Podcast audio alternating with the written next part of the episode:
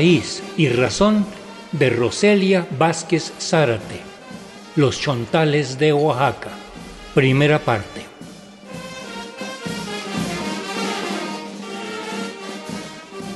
Poeta y defensora de los Somne, Los Chontales de Oaxaca, Roselia Vázquez Zárate nos brinda hoy un panorama de lo que es la cultura de su pueblo ubicado en la región del Istmo oaxaqueño. En esta primera entrega nos brinda un contexto general y algunos señalamientos sobre la educación para los pueblos originarios.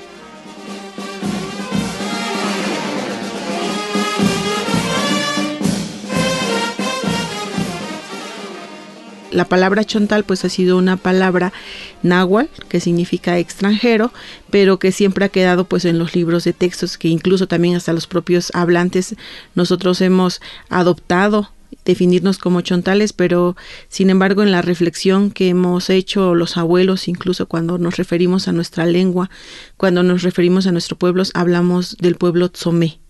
Es la autodenominación que nosotros eh, eh, tenemos eh, cuando decimos vamos a hablar nuestra lengua de nuestro pueblo, hablamos igual eh, Paleile o Tzomé, vamos a hablar nuestra lengua, o Tzomé, nuestros pueblos chontal, nuestros pueblos Tzomé, es la autodenominación que nosotros eh, tenemos, en la cual nos reconocemos, y nosotros nos ubicamos en la parte de la Sierra Sur del estado de Oaxaca, en las altas montañas de la Sierra Sur, siempre lo digo yo, cerca del Cerro Flandes, una de las montañas más, más altas del estado, y este, y también están los chontales eh, o el pueblo Tomé en la zona costera del istmo de Tehuantepec, ¿no? que ahí donde está San Pedro Guamelula, este, el Guayacán, eh, Astata, ¿no? que es, es la parte, la zona costera, y pues nosotros justamente en la sierra parecía, aunque somos hermanos de raíz de la misma lengua, hay variantes, variantes lingüísticas, porque pues justamente al estar en diferentes regiones de calor y unas de frío y estar en contacto con el zapoteco también, pues hay una variación lingüística. Sin embargo, eh, podemos eh, comunicarnos y entablar una conversación cuando nos encontramos también.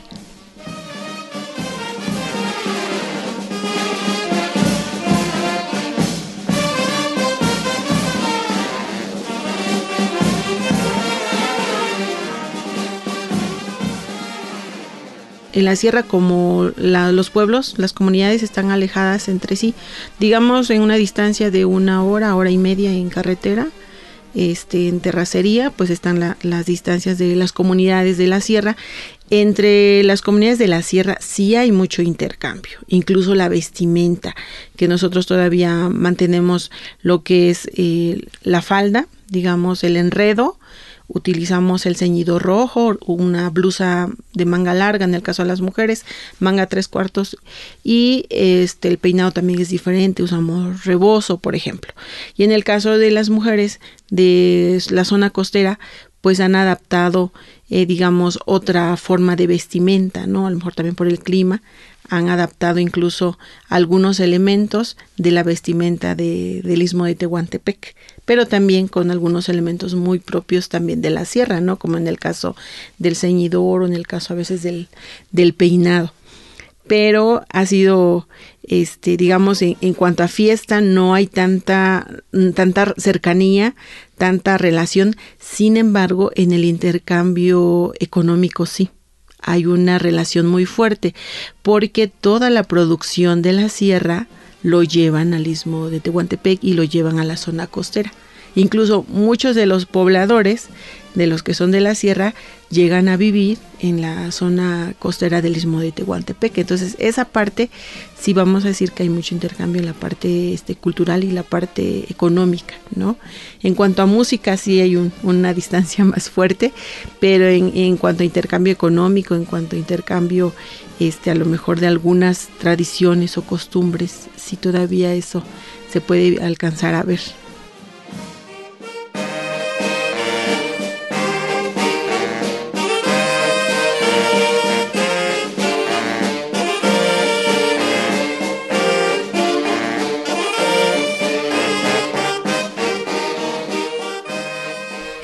Las teigi las ponopona. Eimikipa gapaleya lahtegi, gohtana mexicano, kashbehme lahtegi, lahponoponna, laguhle islescuena. Almefile, lunaca, luigome, ligualepa, y tomahmana, dohle almuquile. Almuquiale, la uwe, y las mexicano iriniquehle, lahtegi, iligualepa, li ipa, lonakya.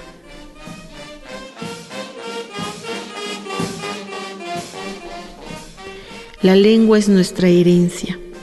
Aprendí a hablar nuestra lengua siendo ya una joven. Pienso que nuestra lengua es parte de la herencia que nos dejaron nuestros abuelos y hay que defenderla.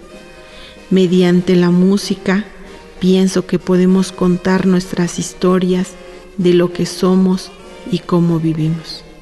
Así que enseño a los niños y jóvenes a valorar nuestra lengua y nuestras historias.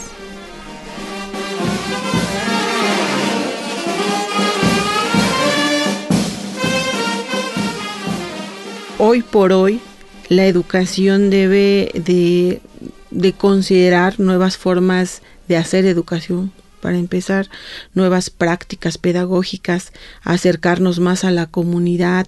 Eh, ahorita en este, en este tiempo donde ya el reconocimiento de los derechos de los pueblos indígenas está escrito en un documento en la Constitución, creo que es importante y es el momento en donde las autoridades educativas este, y los profesores pues retomen principalmente los conocimientos y los saberes de las, de las comunidades como algo fundamental para el desarrollo de, integral de los niños y las niñas de las distintas comunidades, pero que además no solo el tema de la interculturalidad, el tema del reconocimiento de la diversidad cultural, el tema de valorar lo que somos en nuestras diferencias, porque además tal vez Oaxaca tiene 17 lenguas, pero en el país somos más de 68 lenguas. Entonces, no es una tarea de quienes viven y estamos dentro de nuestras comunidades, en este caso el pueblo Tzomé, sino también es una responsabilidad de las autoridades educativas quienes están fuera de esos pueblos, es decir, en los espacios urbanos. Hacer esta reflexión, hacer esta, este fomento, creo que ayudaría mucho a, fortalecer la identidad, pero además fortalecería o más bien disminuiría el tema de discriminación, el tema de racismo y yo sí creo fundamentalmente el tema de la crisis existencial. Porque ahí donde no tienes fuertemente esa identidad, quién eres, a lo mejor digamos el pendiente quién a dónde vas a, a, dónde vas no sino el quién eres de dónde vienes si lo portas con orgullo yo creo que se tendría menos crisis existencial y creo que la juventud, caería menos o, estaría menos atrapado en otras, eh, digamos, en otros vicios que no le aportan, ¿no? Ni a su vida ni a su familia, ¿no?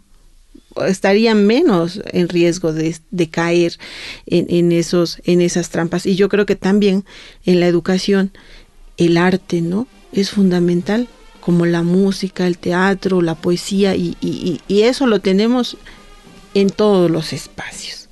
Y, este, cuando uno se siente a hablar con los papás o con los abuelos, o ver las risas de los niños, o caminar solo con ellos, creo que ahí estaríamos generando otras sinergias también, ¿no? Otras formas de ser.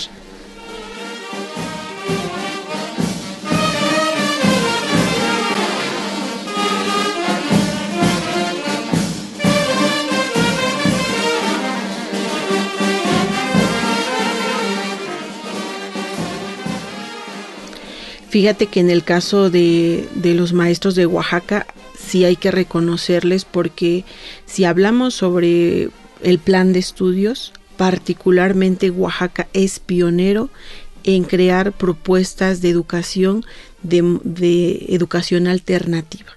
En Oaxaca tienen una propuesta de educación que así se llama, justamente eh, documento base. Este documento base incluso anteriormente o incluso hasta ahora, eh, siempre tú vas al aula y le dicen al profesor, de 8 a 9 español, de 9 a 10 matemáticas, de 10 a 11 geografía, de 11 a 12, no sé, ciencias naturales. Y así. Y, trata de abocarte o apegarte a tu, libro, a tu contenido. Sin embargo, los profesores de, de Oaxaca al ver esta gran diversidad cultural que existe primordialmente en Oaxaca, 17 pueblos, imagínate, 17 lenguas, 17 formas de ver y pensar el mundo y apegado a un solo modelo educativo, esto no es posible. Entonces, crearon esta propuesta documento base y potencialmente ellos lo que impulsan es a través de, a través de proyectos que a mí se me hace súper fascinante y de verdad que todos los profesores y profesoras debiesen de estar aprendiendo de esa estrategia pedagógica o ese proyecto educativo o ese modelo educativo más bien de Oaxaca, porque fundamentalmente ellos dicen, bueno, ¿qué hay en la comunidad? La siembra de la milpa. Pues hablemos en la escuela sobre la siembra de la milpa. ¿Cuáles son los animales que se alimentan de la milpa? ¿En dónde se ubica la milpa? Cuánto puedes cosechar, por ejemplo, en un terreno, de qué se preparan a la base de la milpa, por ejemplo, el maíz. Ya estás viendo ya estás viendo geografía, ya estás viendo arte, ya estás viendo español, ya estás viendo matemática pero además estás fortaleciendo los saberes y el aprendizaje fundamentalmente del niño, lo estás fortaleciendo.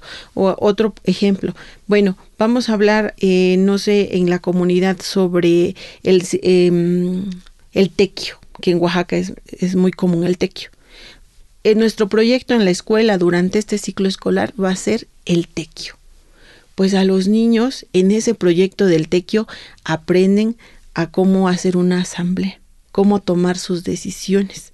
Aprenden a cómo este ver las diferentes problemáticas tal vez que existen en la comunidad y cómo a través de los diferentes grados pues los niños o los profesores van apoyando o si se puede o si quieren enfocarse a una problemática en particular, no sé, a lo mejor el problema del agua o tal vez el tema, algún tema de salud o de la medicina tradicional, cómo a través de ese proyecto les llega a la escuela, al salón de clases.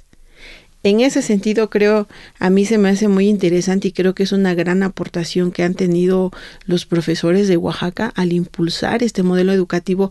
Incluso en Oaxaca, con este modelo educativo, ya no hay exámenes ya no hay exámenes, o sea, no llega el bimestre y vamos a hacer, a ver el examen. Incluso muchos profesores hasta, pues a veces no se diseñan los exámenes, se compran los exámenes. Pero con este modelo y esta propuesta de los profesores, no, no desaparecieron los exámenes y es más, no hay eh, estos exámenes que a veces se, imponen a nivel nacional o a nivel internacional, como en su momento fue la prueba PISA, desaparecieron desde, pues ya tiene desde el 2014, me parece, fundamentalmente que está este proyecto. Entonces, es decir, eh, por un lado, eh, muy interesante la propuesta y el modelo de educación que están eh, potenciando los profesores en Oaxaca. Yo creo que esa es su aportación, pero además es necesario, lo que yo te comentaba, Ricardo, a, a, través de la educación que debe ser una base fundamental para la revalorización de nuestras lenguas, la revalorización de nuestros conocimientos, el fortalecimiento de nuestros aprendizajes, pero sobre todo que los niños y la comunidad misma decida cómo quiere desarrollarse, cómo quiere crecer, decida qué quiere impulsar. Creo que eso, eso es lo importante y como decíamos, creo que eso disminuiría, eh, disminuiría en gran medida el tema del racismo, el tema de la discriminación, el tema de la crisis existencial que hoy por hoy existe. Así llega el Internet, así llega la migración, creo que eso ayuda. Mira ahora con el Internet, creo que el Internet ha sido también una fortuna para nosotros los pueblos chontales, el pueblo Tzomé. Nosotros cuando fue en pandemia hicimos hasta talleres en línea para fomentar la lengua chontal. O sea, el Internet como algo que nos puede avenir a seguir fomentando o a seguir valorando. O sea, el Internet como no algo que nos viene tal vez a dañar, sino el Internet que también lo pudiéramos aprovechar como algo que sí nos puede venir a aportar, nos puede venir a abonar, ¿no?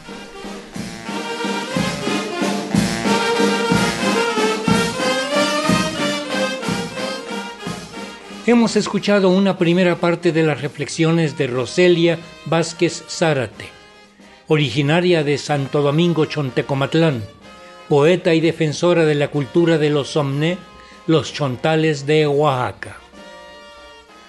En la asistencia de producción, coordinación de invitados y redes sociales, Analía Herrera Govea.